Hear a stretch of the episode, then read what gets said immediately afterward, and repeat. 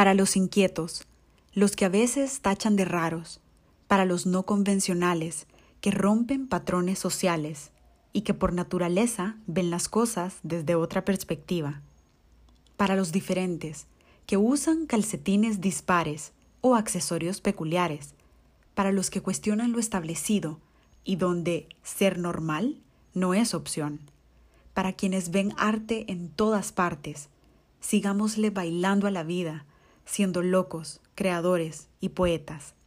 Démosle color y amor a nuestro planeta.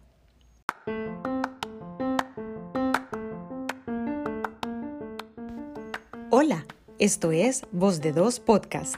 Soy Cecilia Santos y cada semana contaré casos de marketing, contenido o comunidad que se dan en el mundo digital.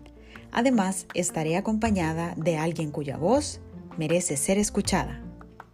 Voz de Dos Podcast tiene audiencia en 12 países, así que gracias a los que se unen cada semana y a esos nuevos oyentes, bienvenidos. Bueno, estamos en el mes que celebra mamá y yo, que por naturaleza le doy vuelta a las cosas, se me ocurrió que en lugar de solo felicitar a las mamitas, podría preguntarles sobre lo que más atesoran en la vida, sus hijos.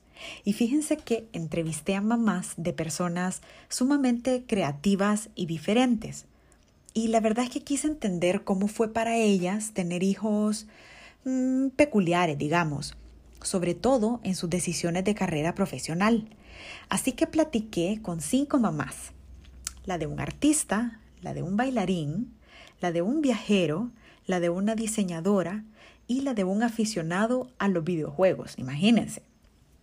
Hey, todos tenemos características únicas.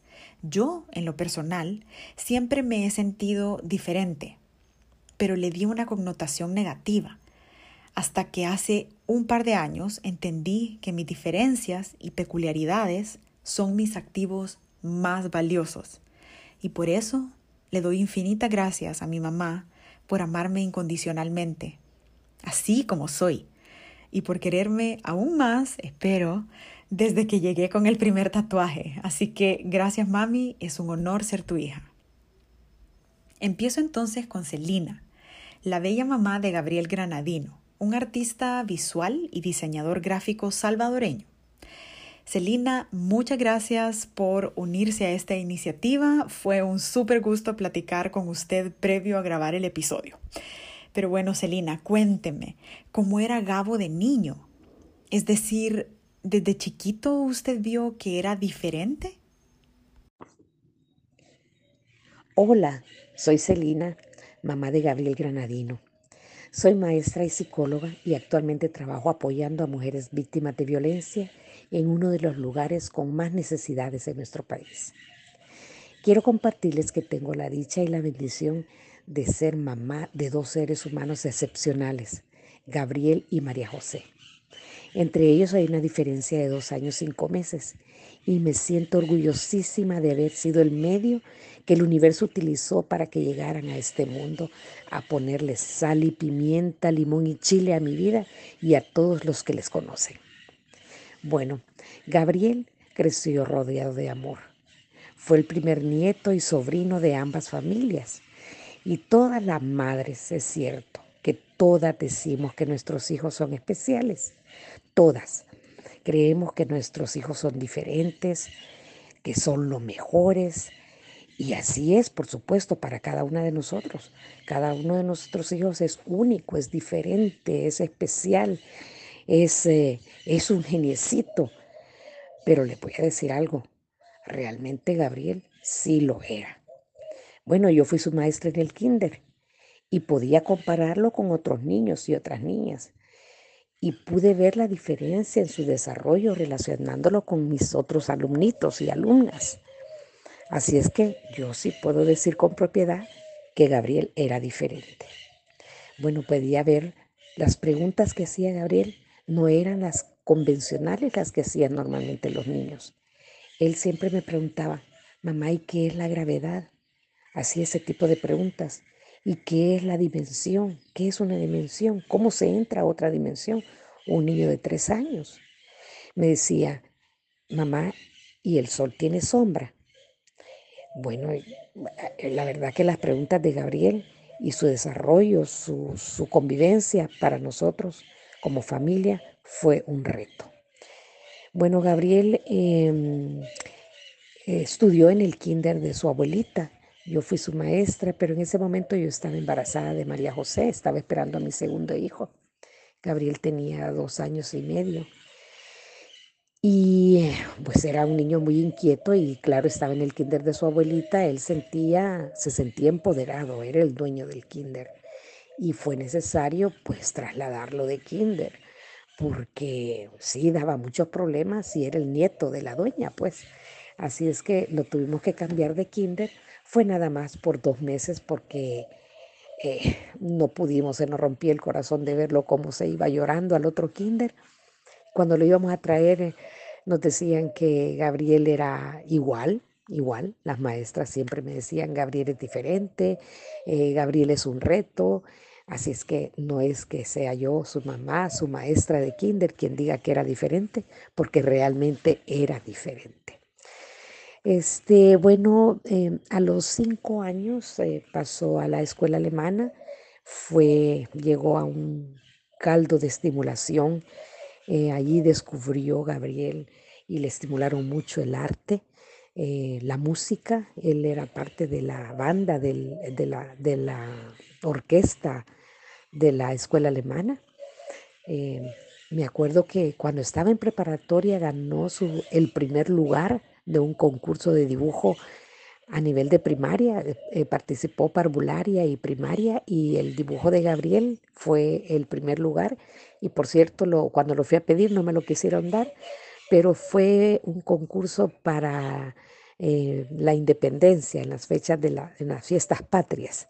Él hizo em, a su abuelito brindando por la, celebrando las fiestas patrias tocando la campana Así es que Gabriel fue siempre un niño feliz, lleno de colores, de música, de libros, estimulado con cuentos, em, curioso.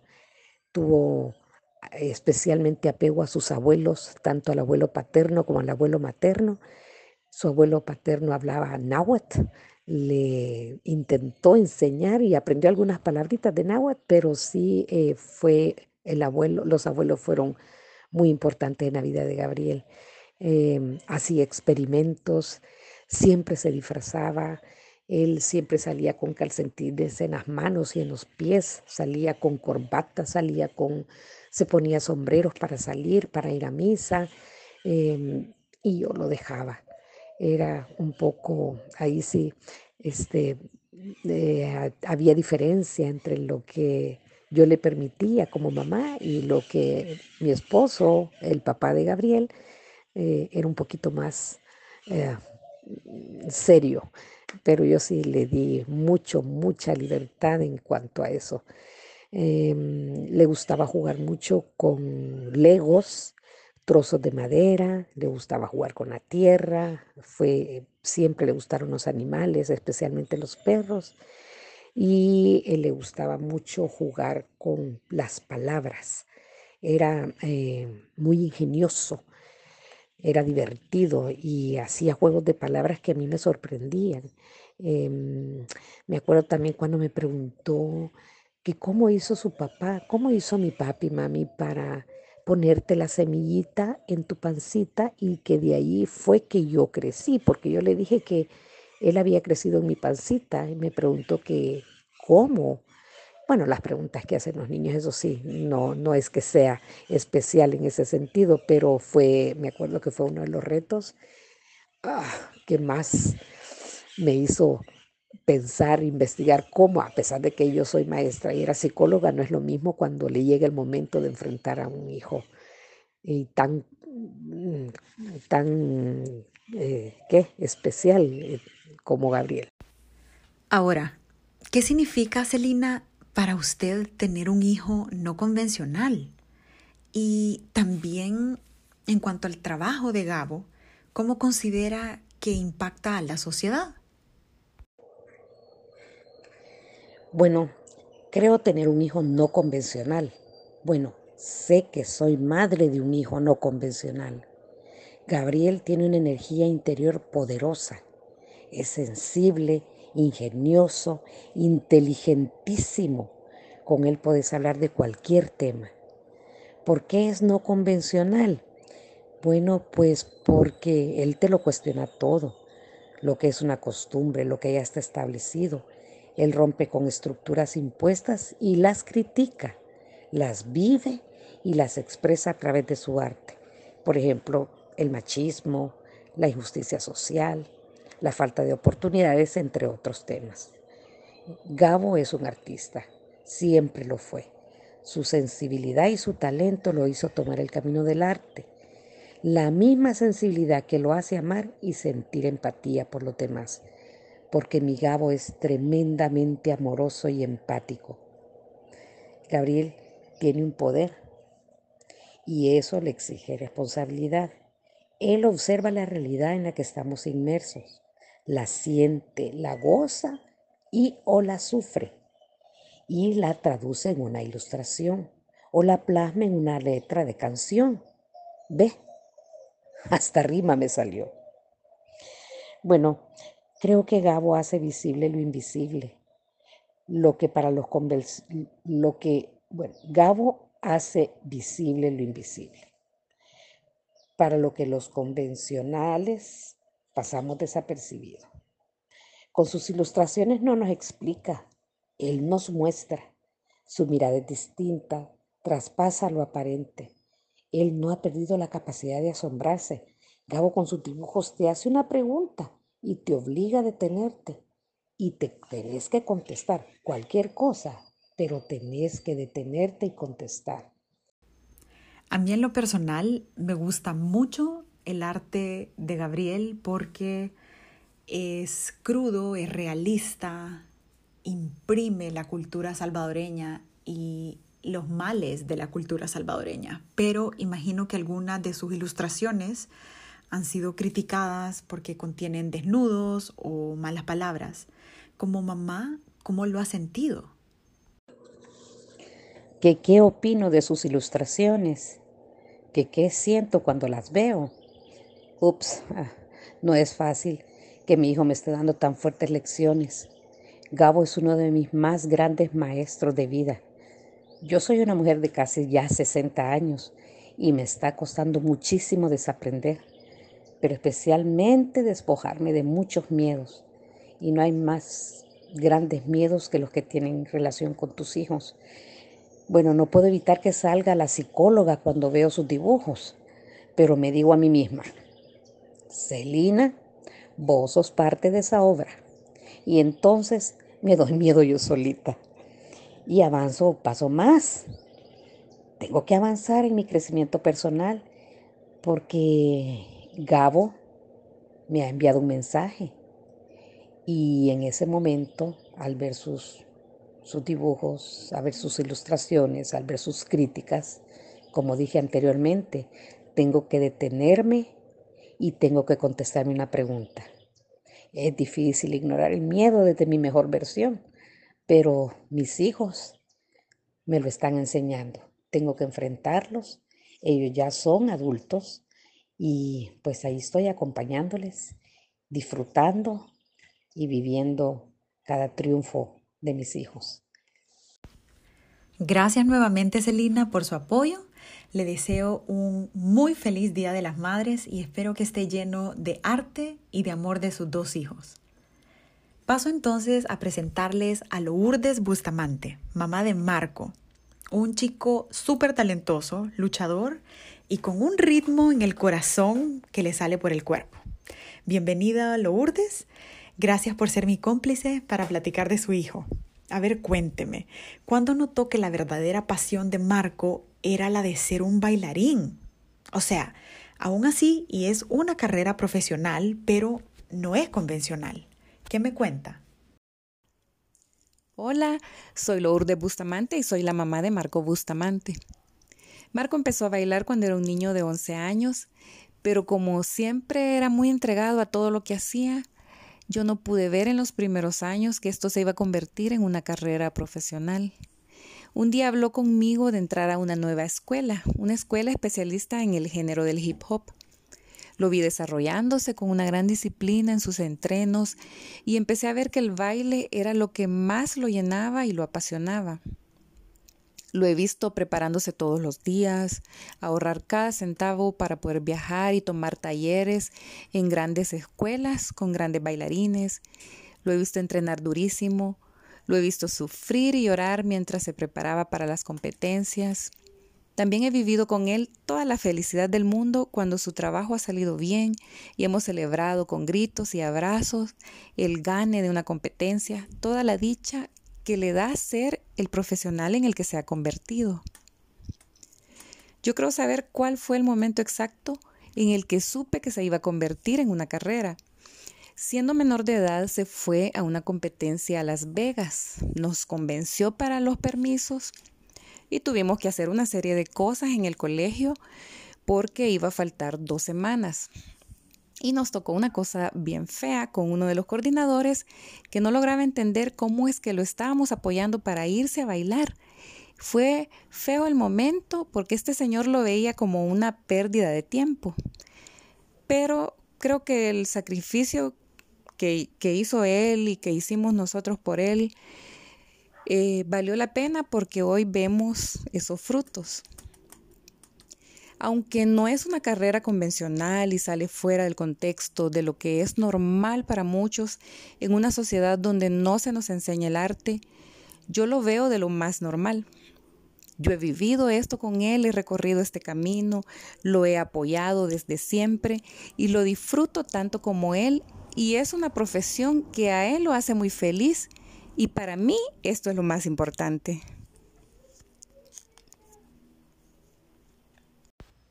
Pasando entonces, Lourdes, a las siguientes dos preguntas, cuéntenme qué ha aprendido de Marco durante esta cuarentena y también, así de verdad, de verdad, dígame, ¿cuál es el mejor regalo de Día de las Madres que pudiera recibir? Creo que no habíamos pasado tanto tiempo juntos desde que nació y era un bebé y me necesitaba en todo momento. Y estos días de cuarentena han sido únicos. Hemos compartido de todo, desde incertidumbre, miedo, esperanza, amor. Nos hemos entusiasmado cocinando y hemos podido tener algunas noches de plática en familia. Pero admiro mucho a mi hijo y he aprendido de él en esta cuarentena que a pesar de la incertidumbre puede haber paz y armonía en la casa. Porque Marco es un niño que transmite paz y mucha tranquilidad. Y todo lo que él es a mí me contagia. He visto su entrega al trabajo tan disciplinado y de mucha fuerza que realiza a diario. Marco es un joven que lucha por lo que quiere y vence cualquier barrera y las personas que lo conocen saben que Él siempre, siempre para adelante, siempre luchando por conseguir lo que quiere. He aprendido a no darme por vencida nunca. He visto cómo ha podido manejar este encierro enfocándose en hacer súper bien el trabajo. Marcos exige todos los días. Son horas y horas de entrega. Creo que la falta de las personas y la convivencia a la que él estaba acostumbrado estar siempre rodeado de jóvenes y ahora estar aislado no ha sido fácil. Y su única motivación ha sido su pasión por el baile. Y esto a mí me deja una gran lección porque me enseña que podemos reinventarnos todos los días, sacar ese coraje y vencer los miedos y cualquier barrera. Marco tiene una gran cualidad y es que a todo le pone una dosis especial de amor y lo que a mí me saca de mis cabales, él lo maneja de otra manera. Por ser una mamá tan cercana, soy su fan número uno y lo sigo en todas las redes sociales. Y estoy al tanto de todo lo que él hace. Y a veces leo comentarios buenos y otros no tanto. Pero porque hay personas que no están de acuerdo con su forma de ser y de pensar. Pero mi hijo siempre trata con dignidad a cualquier persona. Marco siempre contesta con humildad y regresa todo con esa dosis de amor. Y eso me ha hecho reflexionar y aprender que nada es más fuerte que las palabras que llevan esa dosis que muchos no reciben por diferentes motivos. Y me ha enseñado que no tenemos que estar de acuerdo en todo ni pensar igual para que seamos amigos.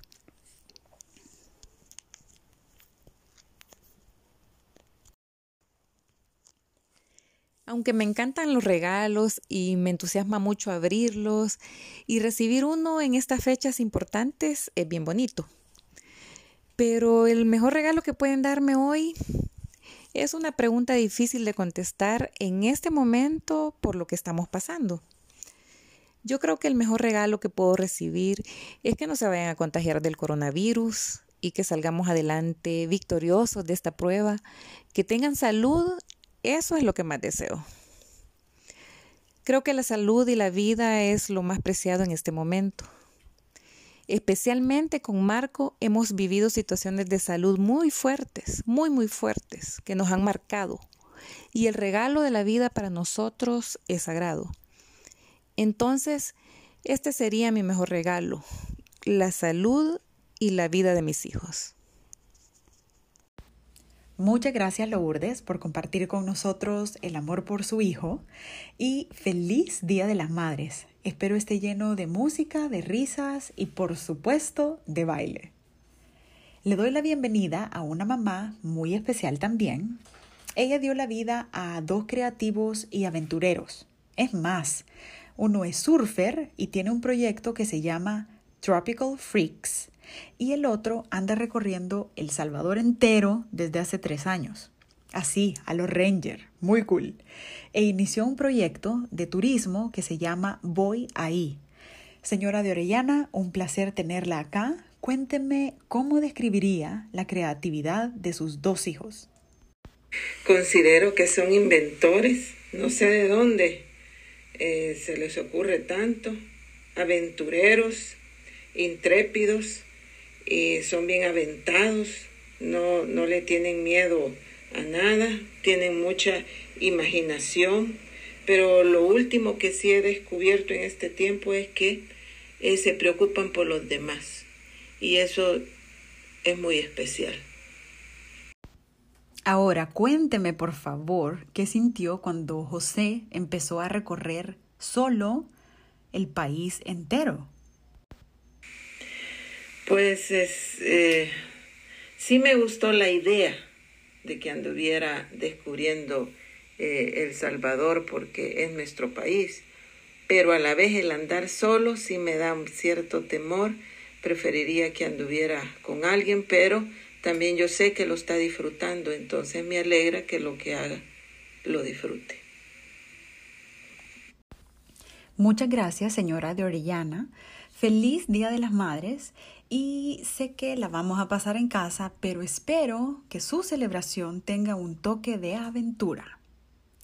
Ahora le damos una colorida bienvenida a Blanca de Hernández, la mamá de Sara y Ruth, dos mujeres súper talentosas con un gusto especial para crear cosas lindas, desde moda con el proyecto Happy Stitch hasta poesía de esas que te tocan el alma, y eso es cierto. Así que gracias, doña Blanca, por estar acá y compartirnos más de su amor por ellas. Ahora cuénteme, ¿qué opina sobre sus hijas como profesionales no convencionales? Es decir, que han abierto su propio camino y seguido sus sueños. Primero déjeme decirle que soy una mamá orgullosa de mis dos hijas, Ruth y Sara yo aprendo mucho de ellas y me siento feliz de que han podido seguir sus sueños. Encontrar lo que les gusta hacer y disfrutarlo no ha sido fácil para ellas, pero han sido persistentes y han tenido bien definidas sus metas. Yo hubiera querido que Sara estudiara ingeniería industrial y Ruth leyes, pero mi esposo y yo dejamos que decidieran qué carrera querían estudiar. Ahora que las vemos desarrollarse en sus vidas profesionales, nos remontamos cuando estaban pequeñas. Cuando estaban pequeñas tratábamos que fueran bien independientes y no las regañábamos porque los libros de colorear los rompían o a las muñecas les cortaban el pelo y las dejaban pelonas. O sea, ellas son ahora lo que pequeñas eran. A Ruth siempre le gustó leer y le gustaba la redacción. Cuando estaba en séptimo grado escribió una novela como tarea y cuando uno terminaba de leer la novela de unas 10 páginas, era su experiencia de vida. Y la novela hasta fue a concurso. Y en su edad de adolescente siempre decía que quería ser actriz. Y nosotros le decíamos que no, que eso no era una carrera. Y ahora que tomó cursos de actuación y ha escrito un guion para hacer una película, está realizada que cumplió sus sueños. Ella es, hace ahora lo que ella siempre había querido hacer. Y Sara siempre fue hiperactiva. La pusimos en clases de pintura y era bien rápida para pintar. De hecho, nuestra casa está adornada de los cuadros que pintó Sara entre su edad de 10 y 12 años. Cuando Sara estaba en primer año de universidad, nos ayudó a diseñar ropa de niña en una fabriquita pequeña que teníamos. Y cuando a, nuestro cliente le gustó la colección que se le presentó y lo compró todo, Sara se entusiasmó.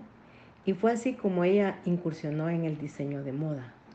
Sara no para de pensar y de crear. Cuando tiene una idea me dice, mamá, tengo una idea, pero abrí tu mente y pensa fuera de la caja. Siempre me río porque dice que yo a veces de entrada le digo que no. Su proyecto de Happy Stitch al principio no, no le entendía qué quería hacer, pero le seguía en su idea. Y es así que ella pues desarrolló, eh, ha desarrollado su, su marca Happy Stitch y pues ella está realizada porque diseña, eh, también diseña ropa y también hace diseño textil. Y entonces, ¿cómo ha sido su acompañamiento de madre en cuanto a dejar que trabajen por cumplir sus sueños? La hemos acompañado en todos sus proyectos y en sus estudios. Nos decían, mamá, ¿queremos estudiar francés? Está bien, matricúlense. Mamá, queremos estudiar licenciatura en comunicaciones, aunque en el año 2000 yo no conocía mucho el contenido de esa carrera y en mis adentros no quería que estudiaran esa carrera. Pero les dijimos, está bien.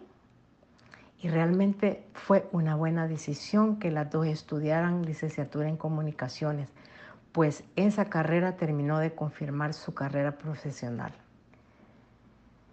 Nos decían, queremos ir a estudiar una maestría, también las apoyamos, tramitaron un educrédito.